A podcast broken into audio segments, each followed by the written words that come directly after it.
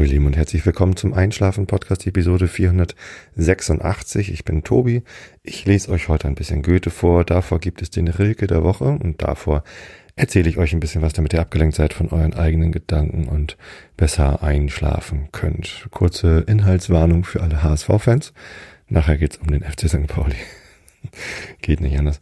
Ähm, aber äh, keine Sorge, es wird kein, kein ausführlicher Nachbericht zum Derby werden. Äh, vorher wie gewohnt ein bisschen Meta. Die letzte Episode war ja ausgefallen, weil ich einen Hörsturz hatte und mir war kein besserer Weg eingefallen, euch mitzuteilen, dass ich keine volle Episode aufnehmen kann, als eine kurze Episode aufzunehmen. Es sind dann zehn Minuten geworden.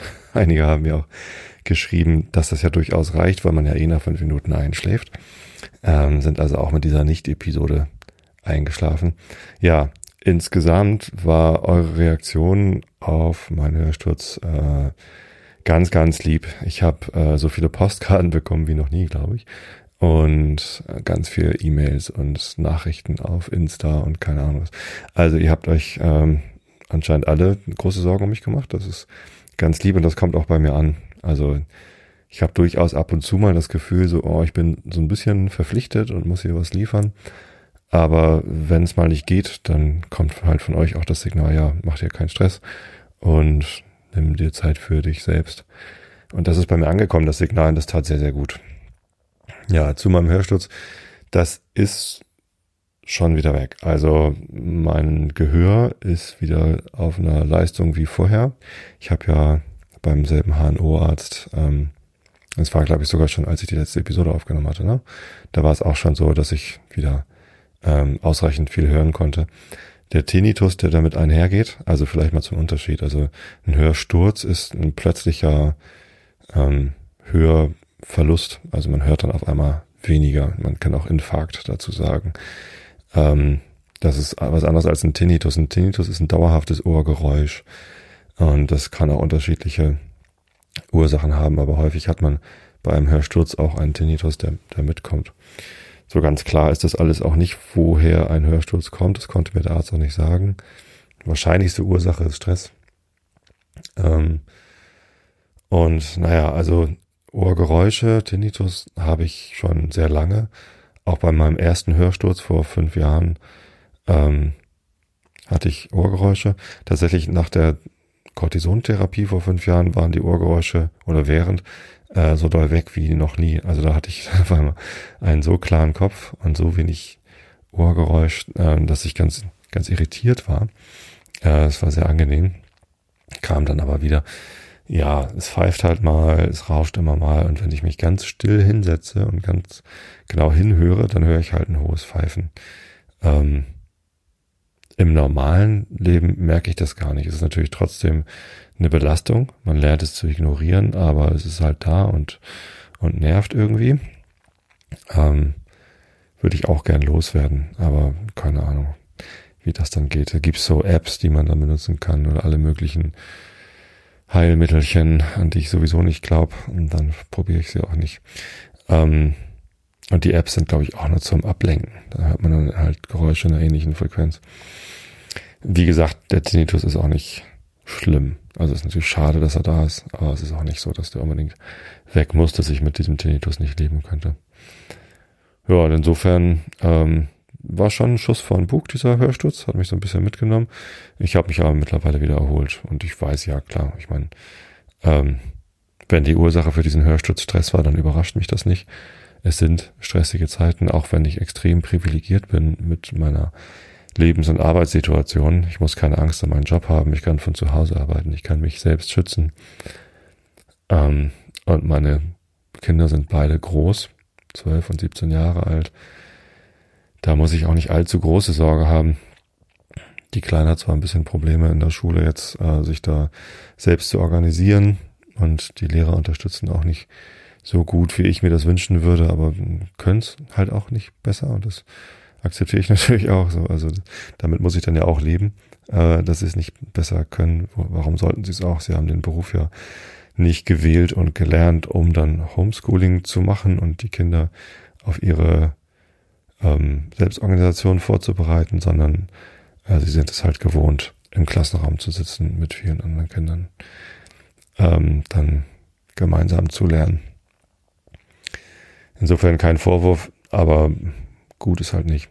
So, und ja, das ist halt, das ist halt eine Belastung und diese ganze ähm, Diskussion, die öffentliche Diskussion um, wie geht's denn weiter mit Öffnungen oder Schließungen oder hast du nicht gesehen, ähm, die belastet mich auch sehr. Also ich hätte mir sehr gewünscht, dass wir sehr viel früher einen, einen richtigen Lockdown gemacht hätten. Mir ist aber auch bewusst, ähm, dass ein Lockdown, der wirklich die Inzidenz ganz weit runterdrückt, in Deutschland vielleicht gar nicht möglich ist. Ne? Also wie man es in Neuseeland gemacht hat oder in Thailand oder in Südkorea, dass man halt wirklich sagt, hier Ausgangssperre, äh, wir müssen jetzt uns so stark einschränken, dass wir auf Null gehen, also in Richtung Null zumindest. Und da, wo dann Ausbrüche sind, wird halt ganz hart reguliert. Ähm, das kriegt man in Deutschland so nicht hin. Dafür sind wir viel zu mobil. Dafür legen wir viel zu großen Wert auf Freiheit, auch Reisefreiheit innerhalb der EU. Und mit der EU gemeinsam so einen Lockdown zu organisieren, ist ja vollkommen illusorisch. Also das kriegen wir einfach nicht hin. Ähm, ja, und mit diesem Halb-Lockdown, also mit diesen Einschränkungen zu leben, mir fällt es wahnsinnig schwer, weil ich ja sehe, dass es eigentlich nichts bringt. Also die Pandemie breitet sich trotzdem aus, geht mal ein bisschen zurück, jetzt kommt die dritte Welle. Das ist irgendwie, ja, es ist, es macht mir einen psychischen Stress, dass wir in Deutschland offenbar nicht dazu in der Lage sind, diese Pandemie ähm, einzudämmen. Bisher. Ich habe Hoffnung auf die Impfung, ganz ehrlich. Ich glaube wirklich, äh, dass Impfen unsere große Chance sein wird. Vielleicht auch das häufigere Testen, wenn wir jetzt irgendwie Schnelltests und Selbsttests irgendwie rausbekommen, aber viel, viel wichtiger sind die Impfungen. Ähm, geht langsamer los, als wir uns das gewünscht hatten. Andererseits, wenn wir uns mal ein halbes Jahr zurückdenken, geht es früher los, als wir uns das jemals erhofft hatten. Also vor einem halben Jahr im Herbst habe ich noch nicht damit gerechnet, dass wir ähm, jetzt schon anfangen können zu impfen und jetzt schon die ersten Leute in Deutschland geimpft sind. Das ist doch toll. Also das, das macht mir eher Hoffnung, als dass es mich nervt. Meine Mama, 83 Jahre alt, ist noch nicht geimpft. Heute, wo ich aufnehme, ist der 7. März. Das ist so ein bisschen schade. Ähm, dass wir das noch nicht geschafft haben, aber das klappt schon noch. Ich, also da kann ich gar nicht anders als Prinzip Hoffnung walten zu lassen. Ja. Und die, die gute Nachricht aus den USA, dass Merck jetzt auch den Johnson Johnson Impfstoff mitproduziert und Joe Biden sagt, dass äh, im, bis Ende Juni oder was hat er gesagt? Nee, bis Ende Mai will er alle erwachsenen Amerikaner geimpft haben können. Aber das ist natürlich eine sehr gute Nachricht, äh, weil wenn dann in Amerika alle geimpft sind, haben die ja ganz viel Impfstoff über und werden den exportieren können in alle Welt und vielleicht kriegen wir davon ja auch was ab. Ähm, es ist ja gar nicht wichtig, dass Deutschland als erstes und nur Deutschland geimpft wird. Wir sind ja ein sehr mobiles Volk. Das heißt, ähm, es ist ebenso wichtig, dass wir äh, darauf achten, dass die ganze Welt geimpft wird dass alle die Chance haben, sich gegen die Pandemie zu schützen. Ja, und ja, wie gesagt, also da steigt eigentlich eher meine Hoffnung. Trotzdem, dass ich viel Stress habe, ähm, ohne Frage. Kann ich den vermeiden? Hm, nee, also die Pandemie kann ich jetzt gerade mal nicht abschalten, um weniger Stress zu haben. Ähm, ja, das Podcasting macht mir manchmal Stress und deswegen habe ich es dann ja auch ausfallen lassen. Einmal Realitätsabgleich und einmal Einschlafen Podcast sind ausgefallen. Aber ich habe auch gemerkt, dass mir schon wieder was gefehlt hat. Also ähm, macht euch bitte keine Sorgen, dass ich mir mit diesem Podcast zu viel Stress mache. Ja, manchmal bin ich mir meiner Verantwortung euch gegenüber vielleicht ein bisschen zu sehr bewusst und mache mir ein bisschen Druck, dass ich das dann auch alles rechtzeitig hier mache. Aber ähm, ich weiß auch, dass ich mir den Druck nur selber mache und ähm, dass ich da durchaus auch mal eine Episode ausfallen lassen kann, ohne dass es einen großen Aufschrei gibt. Ja. Vielen, vielen, vielen Dank für eure ganzen Themenvorschläge. Also per Postkarte, per E-Mail, ähm, auf welchem Weg auch immer, erreichen mich gerade sehr viele Themenvorschläge. Ähm, das finde ich toll. Das hilft mir auch. Also ich habe jetzt tatsächlich in dem Slack, in dem ich mit ähm, Pia und Bianca, den beiden Illustratorinnen, die mir die schönen Episodenbilder machen, eine Themenliste angelegt, äh, in der mich, in, das habe ich auch noch nie gemacht, dass ich einfach mal eine Liste anlege mit Themen, von denen ich glaube, dass ich Episoden daraus machen kann. Ähm, das ist sehr hilfreich. Da stehen jetzt elf Punkte drauf. Eine davon ist diese Episode hier. also noch zehn ähm, Episoden. Das sind ja dann 20 äh, Wochen, das ist ja fast schon ein halbes Jahr, die jetzt irgendwie schon mal sicher sind, was Themen angehen. Ähm, ich habe noch viel mehr Vorschläge gemacht. Ich muss da tatsächlich genau gucken, äh, wozu kann ich eine Episode machen und wozu nicht. Eine Hörerin hat mir zum Beispiel geschrieben, ich könnte doch mal eine Episode über Depressionen machen, weil ich ja häufig erzähle, dass mir viele Hörerinnen und Hörer schreiben, dass, ähm, ja, dass sie an Depressionen leiden und deswegen Einschlafprobleme haben und dass der Podcast ihnen hilft. Und mich freut das immer sehr, dass der Podcast da hilft. Und es ist natürlich auch bedrückend, dass so viele Menschen Depressionen haben. In meinem direkten Umfeld kenne ich zwei, die an Depressionen erkrankt sind oder drei. Das kann gar nicht. Ich glaube, da ist noch jemand. Ähm, und das ist eine Volkskrankheit. Und bis vor ein paar Jahren war mir das zumindest nicht bewusst, dass das eine Volkskrankheit ist. Oder eine sehr weit verbreitete Krankheit. Er hat ja nichts mit dem Volk zu tun, sondern es ist einfach, ja, was ist denn eine Volkskrankheit? Eine Volkskrankheit ist eine Krankheit, die im ganzen Volk verbreitet ist, oder? Ja, hat ja nichts damit zu tun, dass wir irgendwie ein Volk wären. Keine Ahnung. Also, ähm, eine sehr weit verbreitete Krankheit. Und bis vor einer Weile ähm, hatte ich das noch gar nicht so auf dem Schirm. Und dann hört man von immer mehr Fällen und dann, ja, weiß ich, ob das daran liegt, dass ich älter geworden bin und als ich jünger war, nicht so viel davon gehört habe oder ob auch die Gesellschaft sich da verändert. Ich glaube, die Gesellschaft verändert sich. Ähm, beim FC St. Pauli, meinem Lieblingsfußballverein, gibt es auch eine Initiative oder eine Abteilung, nee, eine Abteilung ist das nicht, aber eine Initiative innerhalb des Vereins, der heißt, äh, die Initiative heißt Sankt Depri. Ähm, das ist halt, ja, es bilden sich ja viele soziale Initiativen im Verein und um den Verein herum. Und äh, Sankt Depri kümmert sich halt um Depressionserkrankte im Stadtteil, im Verein und drumherum, ähm, bietet Anlaufstelle und Unterstützung. Ähm, und das gibt's auch noch nicht schon immer. Also das, ich weiß nicht, fünf Jahre, sechs, sieben, ich weiß gar nicht, wann St. Gebri sich ge gegründet hat, aber das hat sich erst gegründet, nachdem ich dort Mitglied geworden bin, bin ich mir ziemlich sicher. Und ich find's toll. Also ich find's gut, dass es aus der äh, Versenkung, also aus, dass die Decke gehoben wird quasi, äh, dass man, dass Depression sichtbarer wird damit sich Betroffene nicht so alleine fühlen. Und die Hörerin, die mich angeschrieben hat, hat gesagt, mach doch mal eine Episode über Depressionen, ähm, damit man sich da nicht so alleine fühlt oder damit alle wissen, äh, dass sie nicht alleine sind mit dieser Krankheit. Ich glaube, ich kann darüber keine ganze Episode machen, weil ich selbst zu wenig über Depression weiß. Ich bin selbst nicht betroffen und ähm, die Freunde, die betroffen sind, ähm, ja, die sehe ich halt zwei, drei, vier Mal im Jahr. Also im Moment eher nicht so, aber auch sonst sind das halt nicht meine engsten Freunde und ähm, ja, dann spricht man natürlich auch nicht so viel drüber. Das heißt, tatsächlich aus erster Hand oder zweiter Hand weiß ich viel zu wenig über diese Krankheit, als dass ich mir zutrauen würde, eine ganze Episode darüber zu machen. Und tatsächlich erzähle ich in dieser in diesem Podcast so häufig, äh, welche Leute mich anschreiben, äh, damit ihr das wisst. Ähm, damit ihr wisst, ihr alle, die ihr hier zuhört, ähm, ihr seid nicht allein. Ich habe pro Episode bis zu 200.000 Downloads. Ob die alle diese Episode dann ganz hören, ist einmal dahingestellt. Ähm, aber ich erreiche schon eine ganze Menge Leute.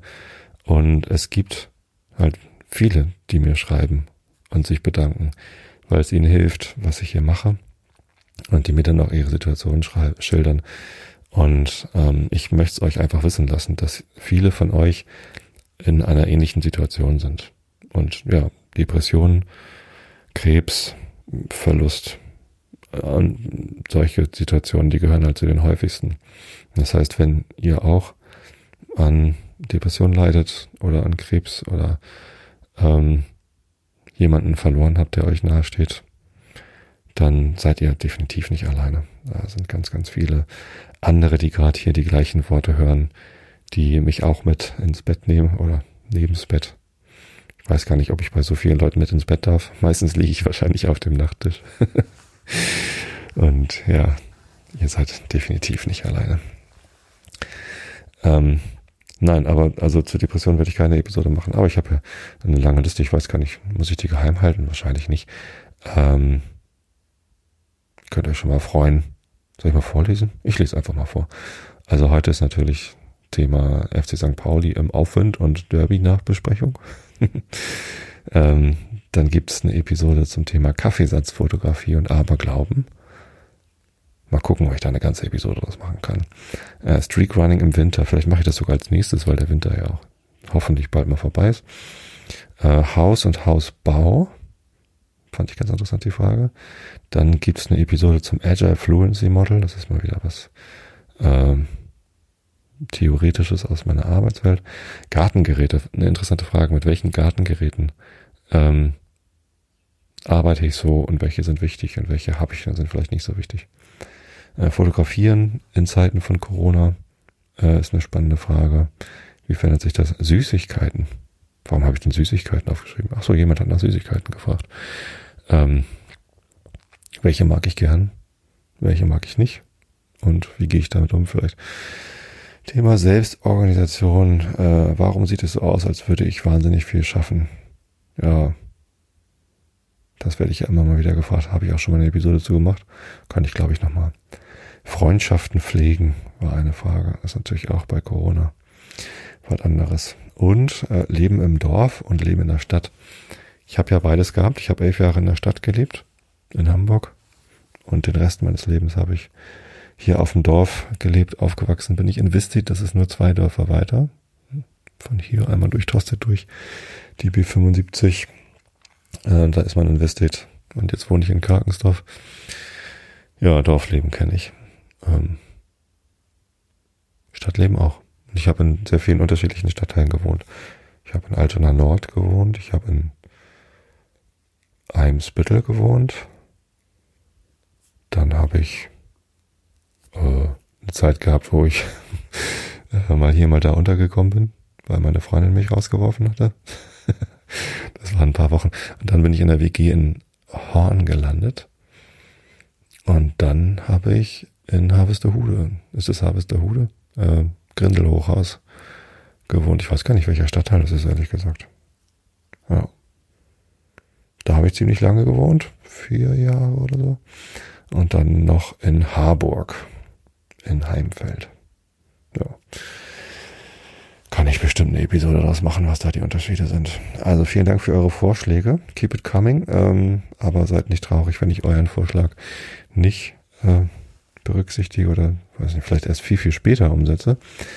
Ähm, jetzt habt ihr gehört, bis Oktober sind die Episoden durchgeplant. Naja, ich weiß gar nicht, nee, bis Oktober reicht vielleicht nicht. Aber ein bisschen. Und ähm, wie gesagt, ich kann auch nicht zu jedem e Thema eine Episode machen weil ich ja irgendwie eine Dreiviertelstunde dazu abschweifen können muss. Oder ich mache es wie heute, dass ich einfach 20 Minuten vorweg Palava mache, ähm, um dann die, das eigentliche Thema ein bisschen kürzer halten zu können. Ja, andererseits frage ich mich auch immer wieder, muss ich eigentlich wirklich eine Dreiviertelstunde labern und dann noch vorlesen? Vielleicht reicht ja auch mal eine halbe Stunde, ne? Also, das ist ja auch so ein Anspruch an mich selbst, den ich über die Jahre entwickelt habe, der eigentlich Quatsch ist. Also es hat, haben sich durchaus mal Leute gemeldet, wenn ich mal eine Episode unter einer Dreiviertelstunde veröffentlicht habe, warum die denn so kurz sei. Ähm, letztendlich ist es natürlich so, dass ich äh, ja mich an nichts messen muss eigentlich, sondern Episoden machen kann, wie ich möchte. Und wenn es mal eine Episode gibt, die nur, eine halbe Stunde lang ist, dann, dann ist das halt auch so. Ähm, auch da möchte ich mich eigentlich nicht mehr so sehr unter Druck setzen. Ein kleiner Hinweis noch als Nachtrag zum Thema von vor sechs Wochen, also Facebook, Telegram und so weiter. Es gibt eine neue Art Community, bei der ihr euch äh, treffen könnt. Es ist eigentlich kein echtes Social Network, weil man keine Verbindung aufbauen kann. Es ist eigentlich eine Spielerei, ein Online-Treffpunkt. Äh, das hat der äh, Christian von der Hörsuppe beziehungsweise von Füd gebaut. Easy. Christian, ich weiß echt aber nicht genau, wie ich dich vorstellen soll. Ähm, äh, der Easy, so das ist sein sein äh, sein äh, wie heißt das? Nickname auf Twitter. Handle, Twitter-Handle.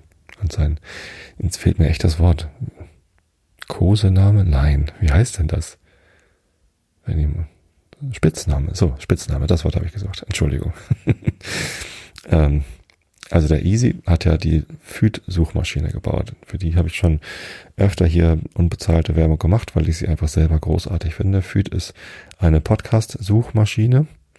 Da kann man Podcasts finden und da kann man Episoden finden und da kann man äh, Kurationen anlegen, also selbst gepflegte Listen von Podcast-Episoden und Sammlungen anlegen. Das Konzept hat mich noch nicht überzeugt. Ich weiß noch nicht, wofür ich das brauchen sollte. Einfach Sammlungen von Podcasts. Aber Sammlungen von Podcast-Episoden, Kurationen, da bin ich ein großer Fan von. Ich nutze das gar nicht so intensiv. Aber ähm, immer mal wieder, dass ich einfach eine Kuration anlege, sie jemandem schicke und sage, hier, diese Episoden, die solltest du hören. Ähm, und dann kann er diese Kuration als, äh, als Podcast abonnieren und ich kann ihm da sogar noch neue Episoden reinwerfen. Das finde ich total gut. Ähm, ja. Äh, Füd. So, und der Christian hat ein, ähm, ein, ich weiß das gar nicht. Was ist denn das? Ein Online-Spiel eigentlich äh, gebaut. Das Binary Kitchen ist, kann man sich halt selber anpassen. Das sieht so ein bisschen nach 8-Bit ähm, C64-Spiel aus. Ähm, da loggt man sich, das ist einfach eine Webseite. Ich sage euch mal die URL. Ähm, also die eigentliche URL ist ein bisschen kompliziert.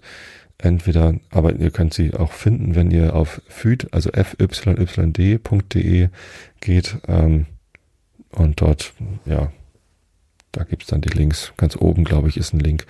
Und ähm, auf, ein, auf, dem, auf der Einschlafen-Podcast-Seite in Feed, also wenn ihr in Feed nach Einschlafen-Podcast sucht und dann auf die Seite vom Einschlafen-Podcast geht, dann findet ihr da auch den Link, der euch direkt in den Einschlafen-Raum bringt. Also man, man öffnet diese Webseite, man wählt einen Namen, man erlaubt Mikrofon- und Kamerazugriff und sucht sich noch einen Avatar aus oder baut sich einen eigenen.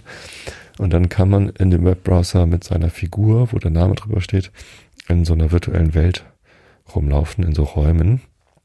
Und ähm, Easy hat da halt ja so eine Art Bibliothek. Naja, also es gibt eine Bibliothek, wo man irgendwie Podcasts entdecken kann. Es gibt einen Live-Raum, den hat er auf meinen Vorschlag hin Clubhouse genannt, aber nicht Club C-U-L-B, sondern äh, K-L-A-P-P Haus. Es hat mich sehr amüsiert, dass er diesen albernen Vorschlag äh, umgesetzt hat. Ich finde das grandios. Also da passiert halt, ja, da geht man rein und vorne ist so eine Tafel. An der Tafel steht, was gerade so läuft.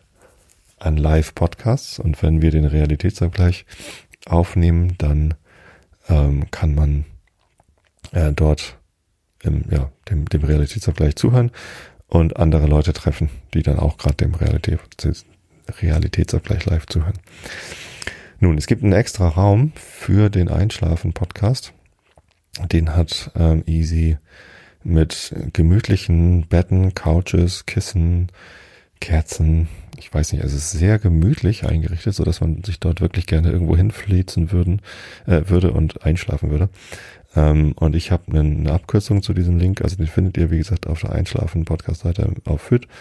Oder ihr gebt folgende URL ein, mik.fm, das ist ja meine äh, Kurz-URL, mic.fm und dann Schrägstrich Einschlafiverse. Ähm, er hat sein Projekt nämlich Fidiverse genannt, sowas wie Universe, nur mit Fit. Ähm, und ich habe dann Einschlafiverse draus gemacht, also Einschlaf I V E R S E. Einschlafiverse. Ohne Y. Bei Fidiverse sind genug Y drin. Ja, ähm, geht da ruhig mal rein. Vielleicht trefft ihr jemanden, der auch gerade Einschlafen-Podcast hören will. Ihr könnt euch einfach irgendwo hinsetzen und eine Episode hören. Und wenn ihr jemanden trefft, erschreckt euch nicht, dann geht halt eure Kamera an und ihr könnt die andere Person sehen. Ihr könnt natürlich eure Kamera auch ausmachen oder gar nicht erst erlauben, aber ihr könnt euch dann mit denen unterhalten. Ähm, aber muss man ja auch nicht. Ich glaube, wenn man gerade eine Episode hört, dann sieht man nur, wer da noch gerade so rumsitzt. Habe ich noch nicht ausprobiert. Aber probiert es ruhig mal. Ich finde äh, das Einschlafiverse total nett und ich werde da bestimmt auch ab und zu mal reinlatschen und gucken. Vielleicht trifft sich da ja mal äh, die Community. Dann seid ihr tatsächlich nicht allein. okay, Einschlafiverse. Ähm, M-I-K. Manchmal habe ich das Gefühl, ich spreche das M undeutlich aus. M wie Martha. M wie Michael. M wie. Hm. Aber weiß ich auch nicht. Ähm, MIG FM. Das ist meine Kurz-URL. Wenn ihr mic.fm einfach so eingibt, dann findet ihr übrigens ähm, eine Liste aller Podcasts, die ich so mache. Ähm, ja. Punkt. Mehr findet ihr ja nicht. Kommen wir nach nur 26 Minuten und 32 Sekunden plus Intro zum eigentlichen Thema dieser Episode, dem FC St. Pauli. Also es ist ja nicht das erste Mal, dass ich jetzt über den FC St. Pauli spreche. Ihr wisst, dass das irgendwie mein Lieblingsverein ist. Ich bin dort Mitglied. Ich ähm, habe eine Dauerkarte auf der Gegend gerade mit meiner Frau zusammen. Die Kinder kommen auch oft mit. Die haben die letzten Saisons immer Saisonkarten gehabt. Ähm, und ich bin diesem Verein verbunden seit 20 Jahren, bisschen länger, bisschen kürzer, je nachdem. Also ähm, ich bin da so langsam reingerutscht. Freunde von mir waren halt Fans. Ich habe, wie gesagt, in Hamburg gewohnt. Ähm, Freunde haben mich dann mal mitgenommen und das hat mir Spaß gemacht. Mein ältester Bruder ähm, ist und mein Vater war HSV-Fan. Der mittlere hat sich immer mehr für Werder Bremen interessiert als Revoluzzer. das ist ja für HSV-Fans dann eher eine Strafe. Und ich war, ja, pff, ähm, Werder fand ich auch gut, aber nie so richtig Fan von irgendwas. Irgendwann wollte ich mal Fan von irgendwas ganz anderem sein, da war ich Waldhof Mannheim-Fan. Das hat aber nicht lange gehalten. Was bedeutet eigentlich Fan sein? Ich, ja, kann es gar nicht so genau beschreiben, wann das so passiert ist, aber irgendwann ähm, merkt man, ja, hier bin ich irgendwie zu Hause, hier gehöre ich hin, das ist irgendwie geil. Und dann ähm, interessiert man sich immer mehr für das, was dort passiert, kennt dann die Spieler und ähm, weiß halt, was so drumherum auch ein bisschen passiert. So, und das ist für mich so ein Zugehörigkeitsgefühl. Da wächst man rein. Man kann sich das nicht aussuchen. Also, wenn ich mir aussuchen könnte, von welchem Fußballverein ich Fan wäre, dann wäre es vermutlich Gladbach oder so. Ähm, äh, Finde ich, finde ich super sympathisch irgendwie. Ewald Lienen hat da gespielt. Ähm, aber ich bin kein Gladbach-Fan. Also ich weiß nicht mal, wer da im Moment alles spielt. Player spielt da. So, ein paar Stars kennt man dann vielleicht. Aber die gesamte letzte Startelf und den gesamten aktuellen Kader könnte ich nicht aufsagen. Ähm, beim FC St. Pauli weiß ich, wer dort spielt, wer in welcher Form ist. Und ich weiß es auch über die letzten zehn Jahre. Also nicht, nicht vielleicht nicht jeden einzelnen Spieler, der mal unter Vertrag stand, aber ähm, man, man hat halt eine Historie mit dem Verein und interessiert sich, was passiert. Es kann durchaus mal sein, dass ich vergesse, äh, wie die ganzen Trainer hießen, die wir hatten und so, aber ähm, ja, man, man, man brennt halt dafür, man interessiert sich und, und beschäftigt sich viel damit und guckt auch ins Drumherum und guckt, wie die Fanszene organisiert ist, ähm, weiß, was am Stadion so passiert, kennt die Gesänge. Ähm, das ist bei, bei Gladbach nicht so. Und auch bei Werder Bremen ist das nicht so. Also ich bin kein Werder Bremen-Fan. Ich finde den Verein sympathisch. Ich finde den Trikotsponsor seit zehn Jahren scheiße. die machen jetzt Werbung für Wiesenhof. Äh, ich weiß nicht, ob das so. Naja, ähm, sei es dahingestellt, interessiert mich eigentlich nicht. So, ähm, aber äh, beim FC St. Pauli interessiert es mich schon. Da steht jetzt Kongs da auf dem Tri äh, Trikot drauf. Mobilfunk, ja gut, kann man, kann man machen. Ähm, ist nicht schlimm, man muss ja irgendwie Werbung machen als Fußballverein. Sonst hat man nicht genügend Einnahmen, um die Spieler zu bezahlen. Ähm, und so ein Profifußballverein, der funktioniert halt nur mit ausreichend viel Geld. Da kommt natürlich dann auch Geld über ähm, Ticketverkäufe und über Fernsehgelder. Und die Fernsehgelder machen dann natürlich einen großen Anteil aus. Und der ist abhängig vom Erfolg. Also in der ersten Liga gibt es deutlich viel mehr Fernsehgelder als in der zweiten Liga. Deswegen kriegen Erstligisten viel mehr Geld. Und deswegen können sie sich teurere Spieler leisten.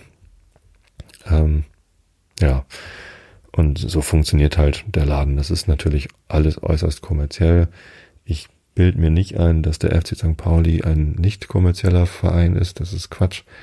Ähm, natürlich geht's um Geld. Man braucht Geld nicht nur um Spieler zu bezahlen, sondern auch das drumherum. Ein guter Verein legt Wert darauf, dass es eine gute Physioabteilung gibt, dass es eine gute, ähm, ja, dass halt in der Zentrale äh, gute Leute arbeiten, die, was weiß ich, Marketing machen, Ticketverkäufe, die ähm, Platz, Wart, ähm, Jugendausbildung. Es gibt so viele Aufgaben innerhalb von so einem Verein. Und je mehr Geld man zur Verfügung hat, desto besser kann man auch in alles investieren.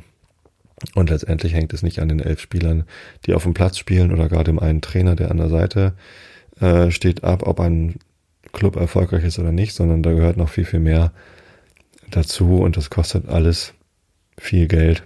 Deswegen muss man ähm, darauf achten, dass man gute Sponsorverträge abschließt, dass man das Stadion voll bekommt und eben, dass man eben auch erfolgreich spielt, damit man die Kohle reinbekommt und das halten kann. Der FC St. Pauli schreibt sich durchaus auf die Fahnen, dass sie mit dem Erfolg auch immer was bewirken wollen. Das ein sehr idealistischer Verein. Ähm, Idealismus im Sinne von wir haben Ideale entwickelt, die werden vom Großteil des Vereins mitgetragen und ähm, das aktuelle Präsidium, Oko Göttlich, ähm, die sagen halt auch, ja, äh, um diese Ideale möglichst äh, effektiv in die Welt zu tragen, brauchen wir auch den sportlichen Erfolg, um ähm, eben ja sichtbar zu sein, äh, um in der Welt zu sein, um um das machen zu können. Ne? Also ein Erstligist hat halt viel mehr Sichtbarkeit, äh, wird mal in der Tagesschau gezeigt und ähm, erreicht eine größere Öffentlichkeit als ein Drittligist. Ähm, wer weiß schon, wer Trikotsponsor vom SV Meppen ist. Ich weiß immerhin, dass Lutscher Trainer vom SV Meppen ist. Ja, habe ich zufällig gestern gerade in der, in der Sportschau gesehen. Ähm, aber den Trikotsponsor habe ich schon wieder vergessen. Ähm, bei den meisten Erstligisten. Nee, weiß ich gar nicht. Vielleicht auch nicht. Entschuldigung. Vielleicht weiß nicht, also ich weiß nicht, wer bei allen Erstligisten der Trikotsponsor ist. Ich weiß es auch nicht bei den Zweitligisten. Na gut, aber potenziell erreicht man halt mehr Leute. Es geht ja auch nicht um Trikotsponsor, es geht ja darum, was der Verein so macht und tut und sagt. Ja. Ähm, genau, deswegen, ich fühle mich beim FC St. Pauli zu Hause, ich fühle mich da an der richtigen Stelle. Ähm, nicht nur wegen des Vereins, und den Leuten, die dort arbeiten, sondern auch ähm, wegen der Fans. Also da passieren gute Dinge im Umfeld, da passieren ähm, tolle Sachen für den Stadtteil, ähm, für die Gesellschaft. Und das, deswegen fühlt sich das richtig an, dass ich da bin. Ich fühle mich da sehr wohl. Ich weiß, dass es auch andere Fußballvereine gibt, die idealistisch sind und versuchen, ihre Reichweite zu nutzen für gute Dinge. Ähm, und das freut mich dann auch immer. Ähm, ich habe jetzt gar keine Beispiele parat. Doch Mainz ist, glaube ich, so ein Verein, die machen das auch immer mal. Andere Vereine versuchen es, schaffen es aber nicht, ihre äh, die, die Breite ihrer Fanbase zu erreichen. Ähm, trotzdem ist es natürlich zu respektieren, dass die Vereine das dann versuchen. Und es gibt, ja, wahrscheinlich bei jedem Fußballverein gibt es eine Gruppe von Fans, die ähm, versuchen äh, auch außerhalb des Fußballs, also nicht nur ihre Mannschaft voranzutreiben, sondern eben auch eine Haltung zu zelebrieren. Ähm, beim FC St. Pauli ist es halt eine sehr breite, ähm, ein sehr, sehr großer Anteil der Fans, die das unterstützen. Und deswegen fühle ich mich da sehr wohl. Ja, aber wie ich schon sagte, man kann sich das nicht so wirklich aussuchen, äh, sondern man, es passiert einem irgendwie und dann wächst man da rein und dann ist man da halt Fan. Und ähm, deswegen würde ich auch nie irgendwem zum Vorwurf machen, von welchem Verein da jemand Fan ist, denn man kann es sich wirklich nicht aussuchen. Also man kann natürlich sich das zum Ziel setzen und dann arbeitet man sich da rein. Ähm, ob das dann aber wirklich zu einer inneren Verbundenheit führt, ich weiß es nicht. Vielleicht. Aber so als bewusste Entscheidung, na, ich glaube, das, das fällt einem eher so zu. Entweder über die Eltern oder über Freunde wie bei mir. Ja. Nun, und der FC St. Pauli, davon hatte ich ja auch schon im Laufe der aktuellen Saison 2020, 2021 berichtet, ähm, ist mal wieder im äh, Abstiegskampf allerdings gewesen. So, ich habe jetzt zum ersten Mal nach diesem Spieltag, gestern war das Spiel gegen Karlsruhe, ein jämmerliches 0 zu 0. es war wohl ein sehr, sehr schlechtes Spiel, also schlecht anzuschauen und äh, nicht viel, also beide Mannschaften eher defensiv ausgerichtet. Keine Offensivschlacht, ähm, ein paar gute Chancen, aber sehr, zu wenige, als dass das Spiel irgendwie besonders gut gewesen wäre. Ähm, und ja, ich habe jetzt das Gefühl, dass wir mit dem Abstiegskampf nichts mehr zu tun bekommen. Wir haben 32 Punkte. Und das ist, ähm, ja, also vor, vor ein paar Wochen waren, also im Winter waren wir auf Platz 17, also zum Abschluss der Hinrunde waren wir auf Platz 17 mit irgendwie, äh, weiß ich nicht, ganz, ganz wenigen Punkten. Jetzt habe ich den Tabellenverlauf nicht mehr im Kopf, den kann man nachgucken. Auf kicker.de kann ich mal eben sagen, zweite Bundesliga, Tabelle vom 17. Spieltag, das ist ja äh, der Abschluss der Hinrunde gewesen. HSV ganz oben mit 36 Punkten. St. Pauli oh, auf Platz 15 am Ende der Hinrunde mit 16 Punkten. Vor Sandhausen mit 15 und Braunschweig mit 14. Ähm Ach ja, richtig. Äh, das äh, natürlich der 17. Spieltag, das war ja schon quasi äh, Ende Januar. Da haben wir die Kurve schon bekommen. Also Anfang des Jahres, ähm, 14. Spieltag, waren wir auf Platz 17 mit neun Punkten. Das war der Anfang des Jahres sozusagen. Ja, das war, das war eine äh, schwere Zeit. Da hatten wir irgendwie viel Pech, schlecht gespielt, ähm, viele Verletzte. Und ähm, es wurden natürlich schon wieder Rufe laut, dass der Trainer gefeuert werden muss. Timo Schulz hat im Sommer angefangen, war vorher Trainer von der U19 und ähm, war so ein bisschen glücklos am Anfang der Saison. Ähm, die ganze Mannschaft war eher glücklos. Neun Punkte nach 14 Spielen, hast dreimal gewonnen. Nein, er hat einmal gewonnen, sechsmal unentschieden und siebenmal verloren. Ähm, das, ja, das ist, das ist bitter. Das fühlt sich schlecht an. Der Verein hat sich trotzdem dazu entschieden, ähm, das Experiment, ja, man kann es nicht anders nennen. Das ist ein Experiment gewesen, äh, mit Timo Schulz weiter zu verfolgen. Timo war lange Zeit Spieler beim FC St. Pauli, ähm, hat auch bei uns seine Karriere beendet ähm, und hat in der Saison 2010, 2011, das war unsere letzte Bundesliga-Saison, ähm, hat er noch gespielt. Ich glaube, danach hat er aufgehört.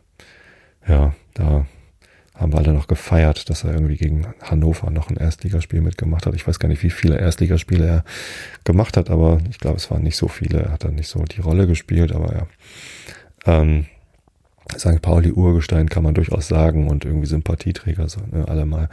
Ist dann Jugendtrainer geworden, hat eine Trainerausbildung gemacht ähm, und war zuletzt die U19, also die A-Jugend sozusagen, trainiert, hatte vorher auch schon jüngere Mannschaften trainiert und kennt halt äh, das Ausbildungszentrum gut, kennt äh, ähm, die, die, die Jugendspieler gut, weiß, äh, wen wir da quasi noch haben und spielt ja jetzt auch in der Mannschaft mit einigen Leuten, die er aus den Jugendmannschaften noch kennt. Ich glaube, mit Finn Ole Becker hat er auch gearbeitet.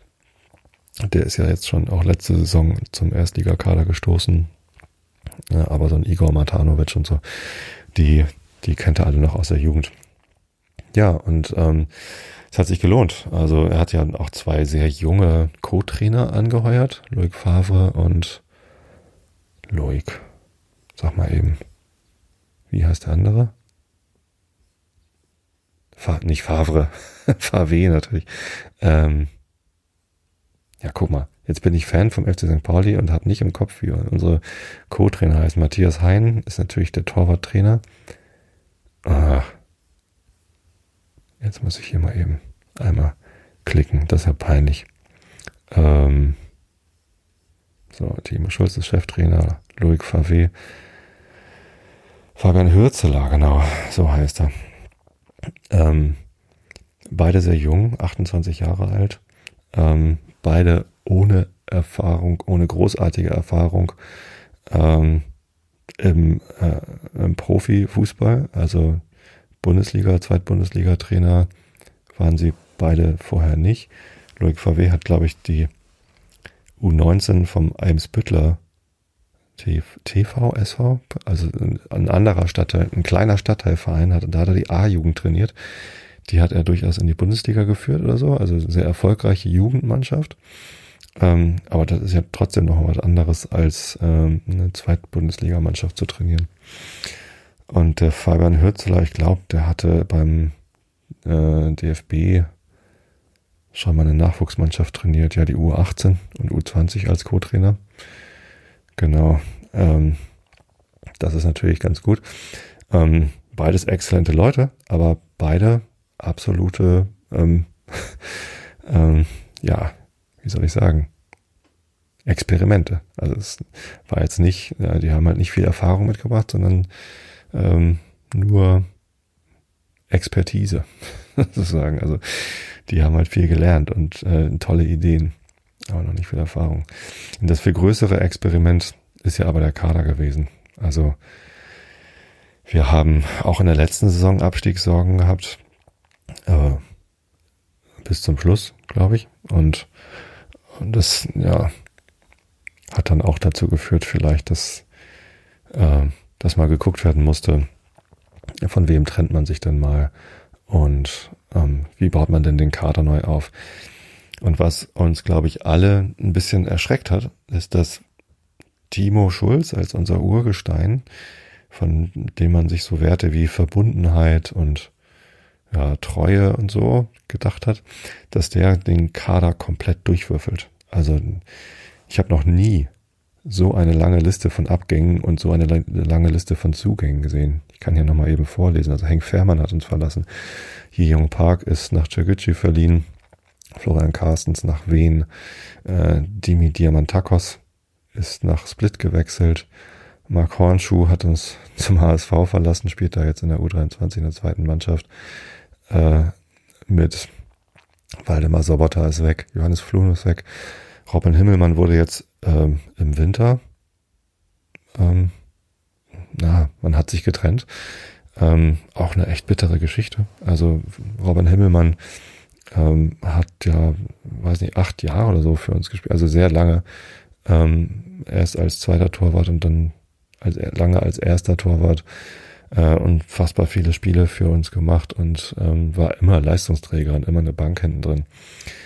Ähm, ja, und jetzt hat äh, Timo Schulz gegen Ende der Hinrunde dann mal auch mal hinten drin gewechselt äh, und den, die Torwert da durchrotiert und war da, hat da auch nicht, nicht viel Glück gehabt und dann haben wir im Winter halt noch einen vierten Torwart geholt, der Jan Stojanovic, ähm, der jetzt erster Torwart ist und mit dem es jetzt auf einmal bergauf geht. Ich weiß nicht, ob Stojanovic, der kommt aus der zweiten englischen Liga von Middlesbrough, äh, ob der so viel besser ist als Himmelmann. Ich habe den Eindruck, ja, ein Ticken besser mag er sein.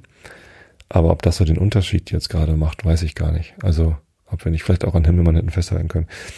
Äh, ich finde es sehr schade. Ich mag ihn halt auch sehr gern. Boris Taschi ist weg. Ich weiß gar nicht mehr, wann der uns verlassen hat. Ähm, ach so, jetzt gerade. Stimmt. Ja, da kam jetzt gerade die Meldung, aber der hat halt auch schon länger keine Rolle mehr gespielt. Jan Philipp Kaller hat seine aktive Karriere beendet, ähm, ist dem Verein geblieben in einer Funktion, aber äh, kickt jetzt noch ein bisschen bei Vicky unter Trainer Marius Evers, auch ein St. Pauli-Urgestein. Ähm, natürlich lustig. Äh, Marvin Sänger ist verliehen in die dritte Liga nach Kaiserslautern. Bednarczyk ist verliehen. Überhaupt, dass wir so Spiele, viele Spieler verleihen gerade, ist irgendwie ja, durchaus interessant. Also ähm, haben wir auch noch nicht gemacht, dass wir mehr als ein, zwei Spieler mal, ich glaube, wir haben mal Litka oder so nach äh, Uerdingen verliehen. Hm, also mit, mit Leihgeschäften, also wir leihen halt öfter mal Spieler aus, wenn wir keinen Spieler kaufen können, aber Fairline ist nicht so, nicht so üblich. Jetzt haben wir ähm, Sänger verliehen, Bednarczyk verliehen, äh, C hier verliehen nach Lübeck, Kevin Langford, ach, der ist auch noch verliehen nach Wiesbaden und Franzke, den wir von den Bayern geholt haben, nach Magdeburg verliehen. Äh, außerdem haben wir noch Young Park und Carstens verliehen, also richtig viele Spieler verliehen. Mal gucken, ob da, ob die wieder zurückkommen oder nicht. Ja, von Corbinian Müller haben wir es Anfang der Saison schon getrennt. Matt Penny war nur geliehen, ist leider wieder zurück. Leo Östigard ist äh, nur geliehen gewesen, ist zurück und dann ähm, ja gewechselt, glaube ich. Genau, und Viktor Jökeresch ebenso, war auch nur geliehen, ist auch nicht zurückgekommen. Letztes Jahr ausgeliehen war James Lawrence und äh, den haben wir ähm, jetzt dauerhaft verpflichtet vom RSC Anderlecht. Das ist schön. Ähm, und der ist auch gleich Stammspieler geworden sozusagen, musste sich nochmal warm trainieren und ist jetzt ja Leistungsträger und Kapitän gewesen sogar gestern gegen äh, Karlsruhe. Avevor, unser eigentlicher Kapitän, ist leider wieder verletzt und ähm, Philipp Ziereis hatte irgendwie ihn vertreten als Kapitän, auch gerade verletzt, aber nicht so schlimm. Ich hoffe, der ist bald wieder da. Genau.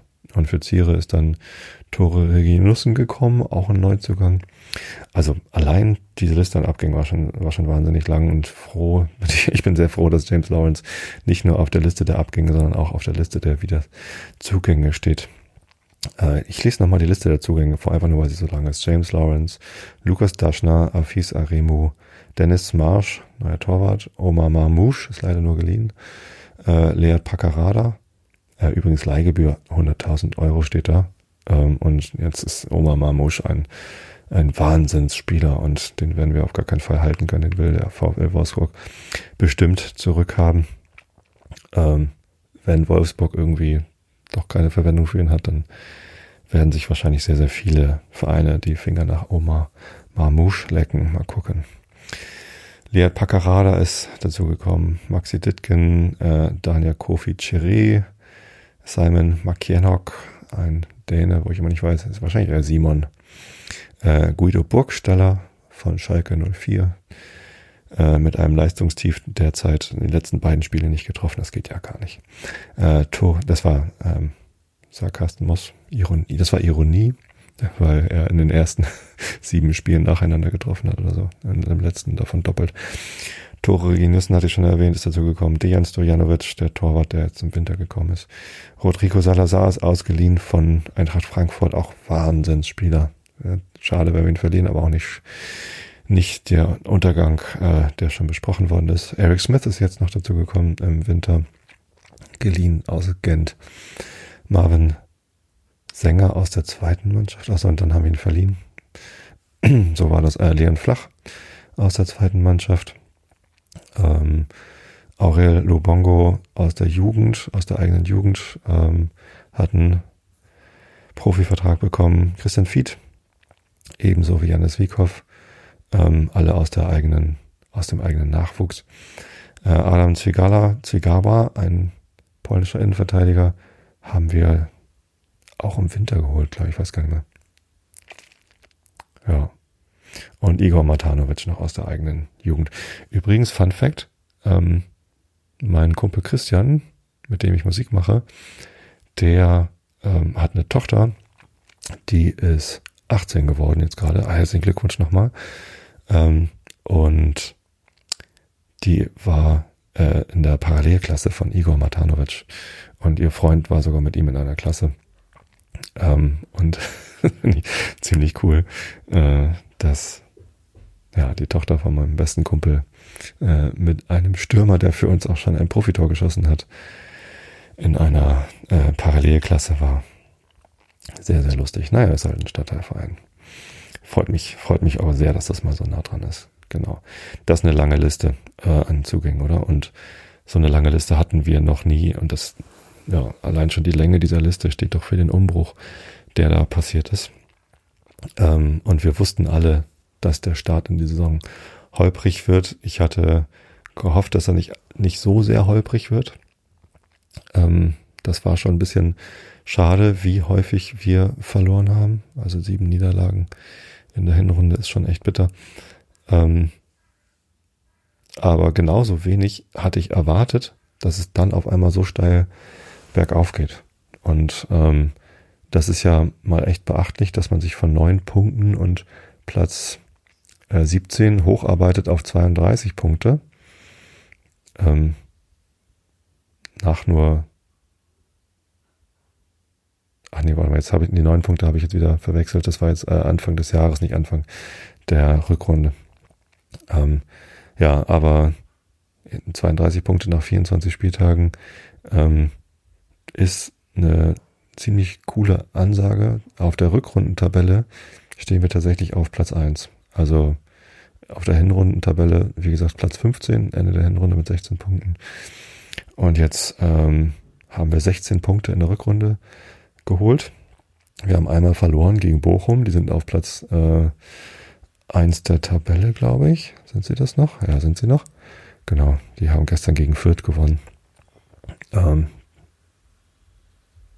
und sind damit Tabellenführer äh, geworden. Ähm, gegen die haben wir verloren. Ähm, aber ansonsten haben wir äh, jetzt in der Rückrunde fünfmal gewonnen und nur einmal verloren und einmal unentschieden gespielt. Das Unentschieden war gestern gegen Karlsruhe, auch eine sehr starke Mannschaft, hat auch 14 Punkte in der Rückrunde schon geholt. Genauso wie Kräuter Fürth auf Platz 3 sozusagen. Ähm, ja, und äh, man weiß gar nicht, wohin mit den Glücksgefühlen. Und ähm, man weiß, man kann sich gar nicht vorstellen, dass das so weitergeht. Also es ging ja jetzt gestern auch nicht so weiter, dass man immer nur gewinnt. Aber wenn man mal guckt, wo man herkommt, dann hätte man auch mit diesem Punkt in Karlsruhe auswärts eigentlich nicht, nicht wirklich rechnen dürfen. Also das ist eine ziemlich starke Leistung, auch da unentschieden zu spielen, äh, nachdem wir am Montag gerade ein schwieriges Spiel hatten. Denn am Montag war das Derby. Am vergangenen Montag hat der FC St. Pauli zu Hause am Millantor gegen den HSV gespielt. Ähm, und ja, Hamburger Derbys, HSV gegen St. Pauli, das ist ja so eine Geschichte. Ähm, die werden doch immer sehr ernst genommen. Äh, dieses Jahr nehme ich sie ehrlich gesagt nicht so ernst. Das ist jetzt die dritte Zweitligasaison des FC St. Äh, des, des HSV. Der FC St. Pauli hat schon etwas mehr Zweitligasaisons. Ich glaube, wir sind jetzt seit zehn Jahren. Nee, vor, nee, vor zehn Jahren waren wir noch äh, einmal kurz in der ersten Liga. Das ist die neunte Zweitligasaison in Folge, glaube ich, für den FC St. Pauli. Aber ja, der FC St. Pauli ist halt so eine Zweitligamannschaft. Ne? Man guckt ab und zu mal oben in die erste Liga. Ähm, aber länger als drei Saisons hat sich, haben wir uns da, glaube ich, noch nie gehalten. Ist halt auch ein Stadtteilverein und mit weniger finanziellen Mitteln ausgestattet als der große Nachbar. Wir haben ein kleineres Stadion. Ähm, das, ja, der HSV identifiziert sich, glaube ich, als Erstligaverein. Ähm, und wir identifizieren uns als Zweitligaverein, der ab und zu mal nach oben guckt. Wir haben ja auch schon mal Regionalliga gespielt. Ähm, also dritte. Als es die dritte Liga noch nicht gab, war halt die Regionalliga Nord dann die, die so, sogenannte dritte Spielklasse. Ähm, und es gab halt in der Historie schon, schon sehr, sehr viele Derbys. Und die meisten haben wir verloren. Und ja, ähm, wenn wir mal gucken hier, Statistik, da gibt's, äh, und bei fußballdaten.de gibt's so eine, so eine Bilanz, da kann man immer mal nachgucken. Gesamtbilanz ist, ähm, St. Pauli hat siebenmal gewonnen, wir haben neunmal unentschieden gespielt und 19 Mal hat der HSV gewonnen, also 35 Spiele insgesamt mit einem deutlichen Übergewicht für den HSV. Ähm, und das ist ja erwartbar, ne? Also bei beim großen äh, Stadtrivalen. Ähm, wenn man sich jetzt allerdings mal nur dieses Jahrtausend anguckt, dann sieht das äh, schon ganz anders aus. Also wir haben uns ähm, Anfang des Jahrtausends haben wir mal erste Liga gespielt. Da gab es zwei Niederlagen, äh, 4 zu 3 auswärts und das Heimspiel des FC St. Pauli wurde damals auch im äh, Volksparkstadion ausgetragen. Einfach weil es das größere Stadion war. Ich glaube, das Millantor hat damals keine 20.000 Leute, ich weiß es nicht. Zumindest hat man das damals so gemacht, äh, um mehr Karten verkaufen zu können. Den Fans hat es damals schon nicht gefallen ähm, und den Spielern glaube ich auch nicht, denn auch das Heimspiel, das dann am Volkspark ausgetragen wurde, wurde mit 0 zu 4 verloren. So sind wir also in dieses Jahrtausend gestartet.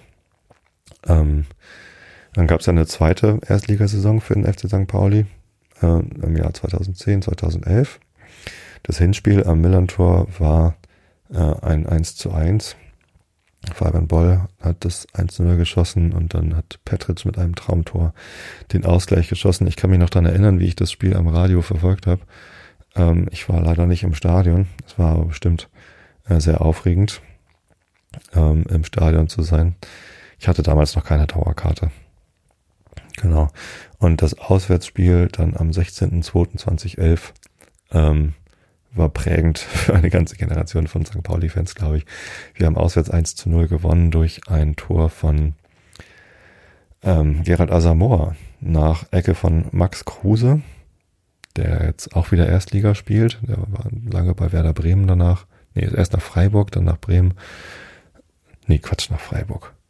War der nicht erst nach Wolfsburg oder so? Ja, Max Kruse, so ein ja, als der für uns gespielt hat damals, wussten wir schon, okay, das ist jetzt keiner, der sich so sehr mit St. Pauli identifiziert, sondern eher irgendwie äh, Erstliga spielen will und dann Legionär bei verschiedenen Vereinen wird. Er hat sich dann ja recht lange bei Werder Bremen gehalten und ähm, äh, ja, ich weiß nicht, ich ich finde ihn irgendwie ganz cool, so als, als Typen. Und jetzt spielt er für Union Berlin und äh, schießt da schon wieder Tore. Das ist ganz geil. Ich hätte ihn auch gerne nochmal irgendwie äh, bei St. Pauli gesehen. Jetzt gegen Ende seiner Karriere. Aber Union Berlin und Erstliga ist natürlich auch ganz cool. Genau, da waren wir dann auf einmal Derby-Sieger im Jahre 2011 und ähm, sollten es lange bleiben, weil wir dann ja äh, nach diesem Sieg beim HSV hat St. Pauli kein einziges Spiel mehr gewonnen, nur noch eins unentschieden gespielt, ist dann sang- und klanglos mit 18 Punkten am Ende aus der ersten Liga abgestiegen als 18. in die zweite Liga. Das letzte Spiel war gegen Bayern München. Ich glaube, wir haben 0 zu 8 zu Hause verloren. Das war das letzte Spiel unter dem Trainer Holger Stanislawski. Ja, genau.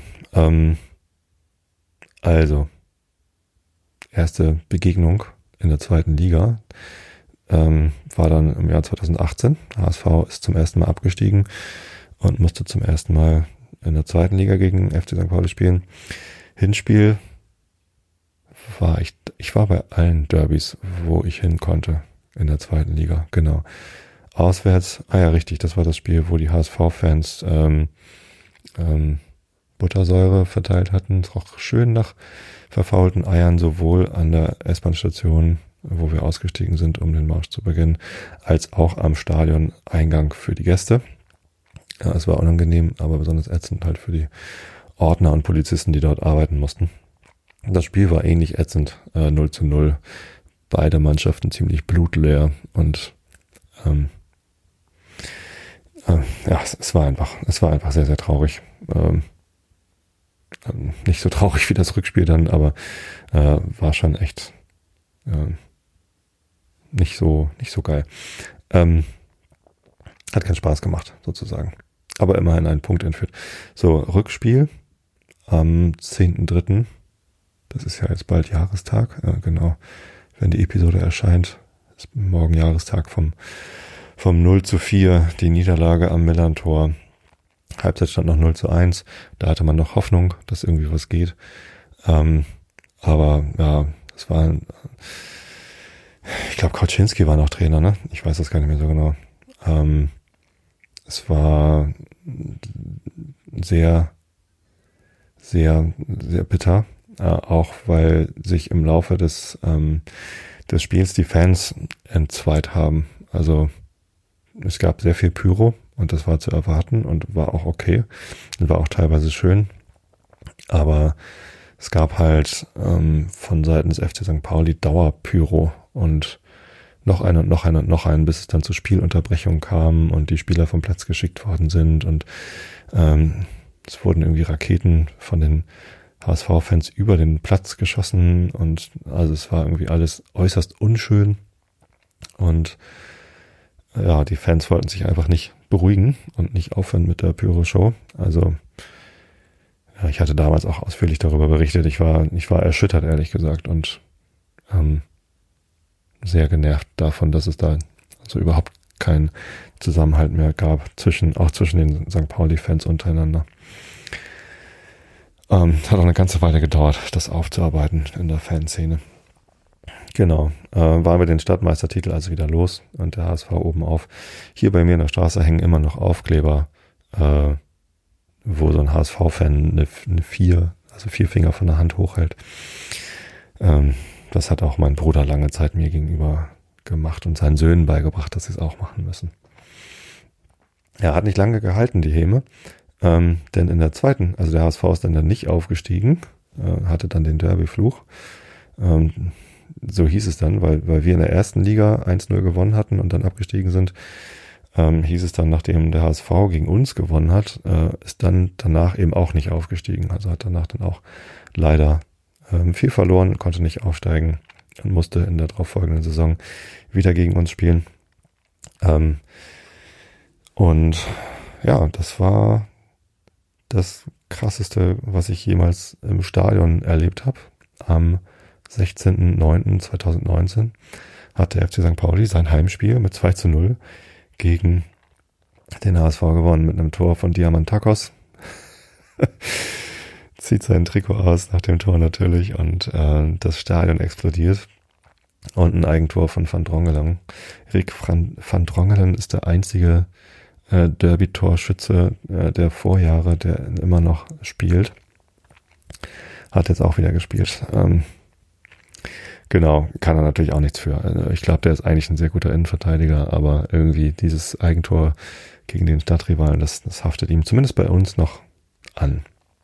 Wir finden ihn deswegen sehr sympathisch. Auf eine durchaus hämische Art und Weise. Hämisch soll man natürlich nicht sein, aber ähm, ja, das, das gehört ja irgendwie dazu. Und das war, das war grandios. Also da lag ich auch wildfremden Menschen im Arm und äh, das war, das war richtig toll. Genau. So, dann gab es äh, das Rückspiel, diesmal ohne Buttersäure. Und ich war auch mit der ganzen Fam Familie da, habe ein paar Freunde getroffen. Äh, und das war so, ja, hier jetzt irgendwie, wir reisen an als Stadtmeister. Wir haben nicht viel erwartet. Alles andere als eine, eine Niederlage wäre eine Sensation gewesen. Und tatsächlich haben wir dann ähm, auswärts 2 zu 0 gewonnen äh, nach Toren von Hank Fährmann und Matt Penny. Ich habe sie eben gerade beide erwähnt. Äh, Penny war ausgeliehen, Hank Fährmann war äh, verpflichtet, aber ist dann verkauft worden für viel Geld. Er wollte halt auch ganz gerne wieder wechseln. Was sehr schade war. So, das war ein, äh, ein sehr, sehr ja, aufregendes Spiel. Östigor äh, als äh, geliehener Innenverteidiger ist äh, absolut ausgerastet. Ähm, hat die HSV-Eckfahne weggetreten. Gibt es ein schönes Bild davon im Flugtritt. Äh, ja, ich weiß nicht, solche Symbolik äh, ist ja eigentlich auch ein bisschen brutal, aber wenn es gegen die Fahne geht, ist besser, als wenn es gegen einen Spieler geht. Ähm, das war, das war richtig, richtig toll. Genau. Und ähm, da so ein Auswärts-Derby-Sieg live mitzuerleben, das ist einfach ein, ein Erlebnis, das, das vergisst man nie. Ganz bestimmt nicht. Genau, und dann kam das, ähm, was kommen musste. Der HSV ist leider wieder nicht aufgestiegen. Es gibt eine weitere Saison in der zweiten Liga.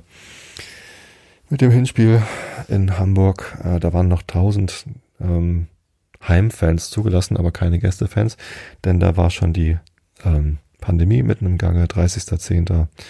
letztes Jahr 2020, 2 zu 2. Äh, auch ein, ein tolles Spiel. Ähm, zwei Tore von Terodde und für uns haben Salazar und Makienok getroffen. Ähm, ja, ich hatte allerdings, äh, und, und wir haben natürlich gefeiert, dass wir uns weiterhin Derby-Sieger oder Stadtmeister nennen können, weil es ja keinen neuen gab.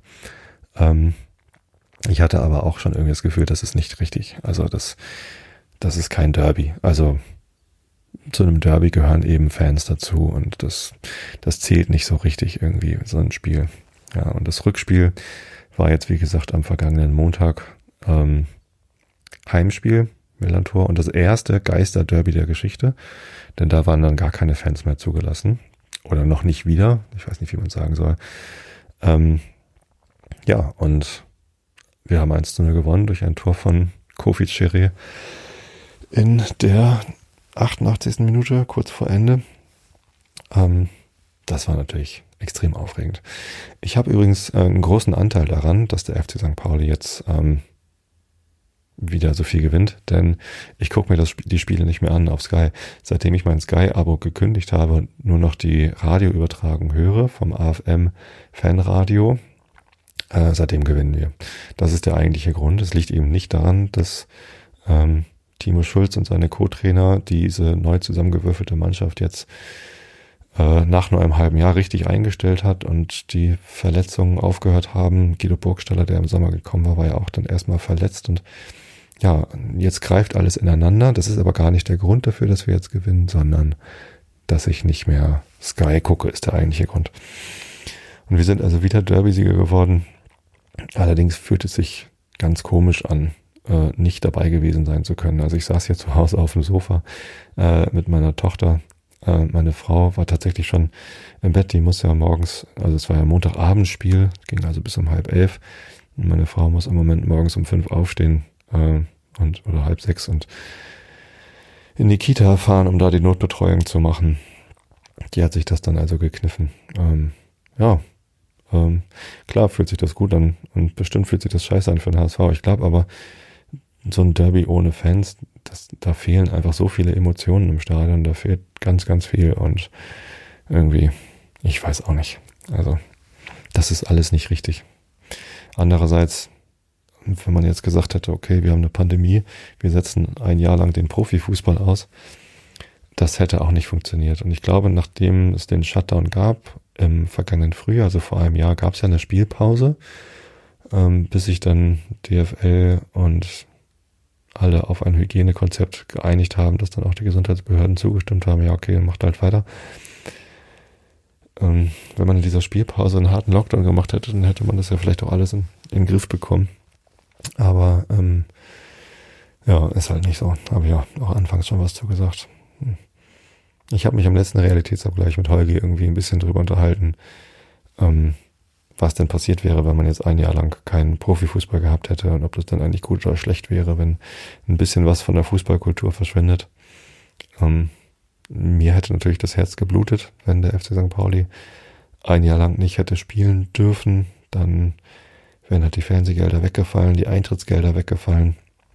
Ich habe meine Dauerkarte natürlich trotzdem bezahlt und mir nicht zurückerstatten lassen. Äh, was heißt natürlich? Also ich habe die finanziellen Möglichkeiten, das äh, nicht zu müssen und habe es dann auch nicht gemacht, habe das Geld gespendet. Jetzt gibt es so ein Erstattungskaufhaus beim FC St. Pauli, dass man sich äh, die Kosten der Dauerkarte eben nicht zurückzahlen lassen also man, man, man kann sich dazu entscheiden, sie sich nicht zurückzuzahlen. Also man kann sie sich zurückzahlen lassen, aber äh, man, man kann jetzt auch darauf verzichten und stattdessen irgendwas anderes, ein Trikot oder eine Dauerkarte für die erste Liga, wenn wir dann in den nächsten zehn Jahren aufsteigen oder irgendein Quatsch. Also teilweise nicht Quatsch, so was weiß ich. Ein, ein Trikot ist natürlich kein Quatsch, aber ähm, ja, da sind dann so Sachen dabei, wie hier ein Ticket für das erste Europapokalspiel des FC St. Pauli wenn wir dann in den nächsten 15 Jahren Europapokal spielen. Also ja, es ist lustig, aber nicht wirklich realistisch. Ähm, auch ganz witzig, jetzt in, in der Pressekonferenz vor dem Karlsruhe-Spiel wurde Timo Schulz, unser Trainer, gefragt, ob wir denn jetzt auch nach oben gucken, Richtung Aufstieg, äh, wo wir doch gerade so einen Lauf haben. Und erst hat er gesagt, diese Frage beantworte ich nicht. Als es dann nochmal nachgefragt worden ist, hat er das ganz sinnvoll erklärt, dass es einfach im Moment Quatsch wäre. Wir wissen, wo wir herkommen. Äh, wir wissen, dass wir noch nicht weit weg sind. Äh, wir gucken nach unten in der Tabelle und versuchen den Abstand äh, konstant zu halten, ja, mit zehn Punkte Abstand nach unten oder zu vergrößern. Aber nach oben gucken und irgendwie Richtung Aufstieg gucken, das ist äh, absolut absurd. Also das braucht man gar nicht zu machen. Ähm, auch nach diesem 1 zu 0 Sieg gegen den HSV nicht. Ja. So viel zum Zustand beim FC St. Pauli. Ähm, es geht bergauf. Ähm, wir sind weiterhin Stadtmeister, auch wenn es sich nicht so anfühlt. Es fühlt sich halt einfach nicht so gut an wie in den letzten Jahren, als man Stadtmeister war. Ähm, was sich durchaus gut anfühlt, ist, dass die äh, Statistik, äh, wenn man jetzt mal nur auf die zweite Liga guckt, ja durchaus so ist, dass wir dreimal gewonnen haben, zweimal unentschieden und nur einmal verloren gegen den HSV. Also wenn man auf diese Statistik guckt, äh, gesamt über die letzten Jahrzehnte, dann liegt der HSV natürlich vorne. Aber nur in der zweiten Liga haben wir die Nase vorn. Und auch wenn wir nur auf dieses Jahrtausend schauen, äh, ist der FC St. Pauli vorne. Weil in der ersten Liga, also in den ersten vier Spielen, gab es einen Sieg, eine Niederlage und zwei Unentschieden. Das hält sich also die Waage. Ja, und ach, das letzte Jahrtausend, wer interessiert sich schon für das letzte Jahrtausend? Liebe HSV-Fans, ähm, jetzt kommt am Ende der Episode noch ein äh, Aufruf. Und zwar wünsche ich mir, dass der HSV endlich aufsteigt. Ich habe euch das tatsächlich ähm, nach der ersten Saison äh, nach, also zumindest nach der zweiten Saison habe ich euch das gewünscht, ähm, weil wir halt Derby-Sieger waren und weil ich das mit den Derbys einfach echt anstrengend finde. Ne? Also äh, die, diese 04-Niederlage, die war echt, das, über Wochen hat es gedauert, das zu verarbeiten. Ähm, aber auch die Derby-Siege, das ist wahnsinnig anstrengend. Also es ist natürlich super geil, aber die Anspannung ist, ist riesengroß. So, und jetzt gibt's natürlich auch noch den, die Stadtmeisterschaft wieder zu verlieren. Und das ist ja auch schade, das will man ja auch nicht. Ähm, also ich möchte bitte nächstes Jahr keine zwei Derbys und ich möchte, dass der HSV aufsteigt. Denn wir werden nicht absteigen. Ähm, der FC St. Pauli kann jetzt schon für die zweite Liga nächstes Jahr planen, da bin ich mir ziemlich sicher. Ähm, und ich würde mich sehr freuen, wenn der HSV am Montagabend gegen Kiel gewonnen haben wird, wenn diese Episode erscheint. Ähm, und ja,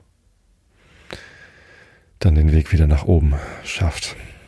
Ja, das ist unsere Liga hier. Ihr könnt gehen. naja. Gut, so jetzt habe ich, oh, schon über eine Stunde. Ja, FC St. Pauli ist ein sehr ergiebiges Thema. Derbys sind ein noch ergiebigeres Thema. Ähm, da kann ich, da kann ich ewig drüber sprechen.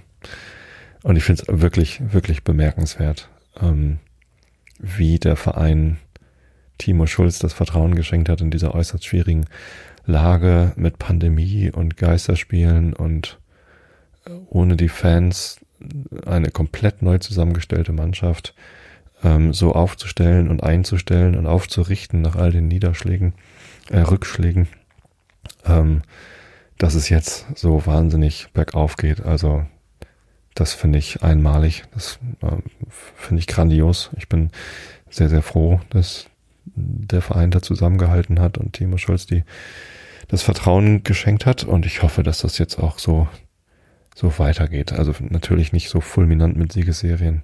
Ähm, also sonst würden wir aufsteigen. Also wenn es jetzt so weiterginge wie die letzten acht Spiele, dann, ähm, dann würden wir am Ende tatsächlich nach oben anklopfen und ähm, das, ist, das ist unwahrscheinlich und vielleicht auch nicht nötig. Also diese Saison, nee.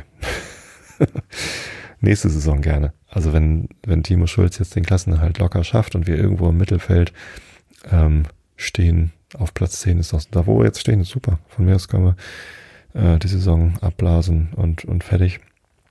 Ähm, nein, Moment, der HSV muss erst noch auf den Aufstiegsrang. So, dann können wir die Saison abblasen und fertig. Ähm, und dann nächste Saison vielleicht. Also wenn, wenn wir irgendwie viele von den, viele von den Leistungsträgern jetzt gerade, die sind halt verpflichtet. Ne? James Lawrence ist verpflichtet. Wir haben äh, Guido Burgstaller verpflichtet. Kofi Chiri ist verpflichtet. Ne? Und ja, Salazar und Mamouche sind in Anführungsstrichen nur geliehen, aber sie sind halt jetzt gerade wichtig und wertvoll. In der nächsten Saison können wir sie vielleicht mit anderen Spielen ersetzen oder wir können sie vielleicht doch halten, wer weiß das schon. So, also ich mache mir überhaupt keine Sorgen um die nächste Saison. Ähm, und vielleicht, ja, können wir uns entsprechend nochmal verstärken und dann oben anklopfen. Äh, das ist immer nett, das macht immer Spaß, um den Aufstieg mitzuspielen. Es macht viel mehr Spaß als Abstiegskampf. So viel dazu. Kommen wir zum Rilke der Woche. Da sind wir auch immer noch im Stundenbuch. Das zieht sich auch ein bisschen. Ne? Ähm, wir sind bei Position 1439, 21 Prozent des Gesamtwerks. Denn er war keiner von den immer müdern, die freudloser werden nach und nach. Mit kleinen Bäumen wie mit kleinen Brüdern ging er den Wiesenrand entlang und sprach, und sprach von sich und wie er sich verwende, so dass es allem eine Freude sei. Und seines hellen Herzens war kein Ende und kein geringes ging daran vorbei. Er kam aus Licht zu immer tieferem Lichte, und seine Zelle stand in Heiterkeit. Das Lächeln wuchs auf seinem Angesichte und hatte seine Kindheit und Geschichte und wurde reif wie eine Mädchenzeit. Und wenn er sang, so kehrte selbst das Gestern und das Vergessene zurück und kam, und eine Stille wurde in den Nestern, und nur die Herzen schrien in den Schwestern, die er berührte, wie ein Bräutigam.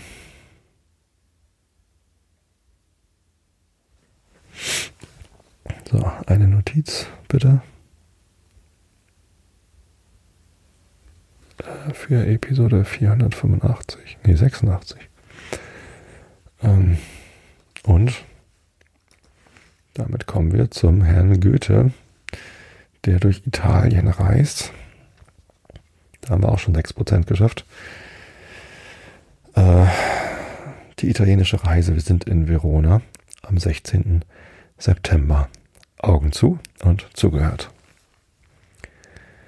Das Portal des Theatergebäudes von sechs großen ionischen Säulen nimmt sich anständig genug aus, desto kleinlicher erscheint über der Türe vor einer gemalten Nische, die von zwei korinthischen Säulen getragen wird, die lebensgroße Büste des Marchés Maffei in einer großen Perücke.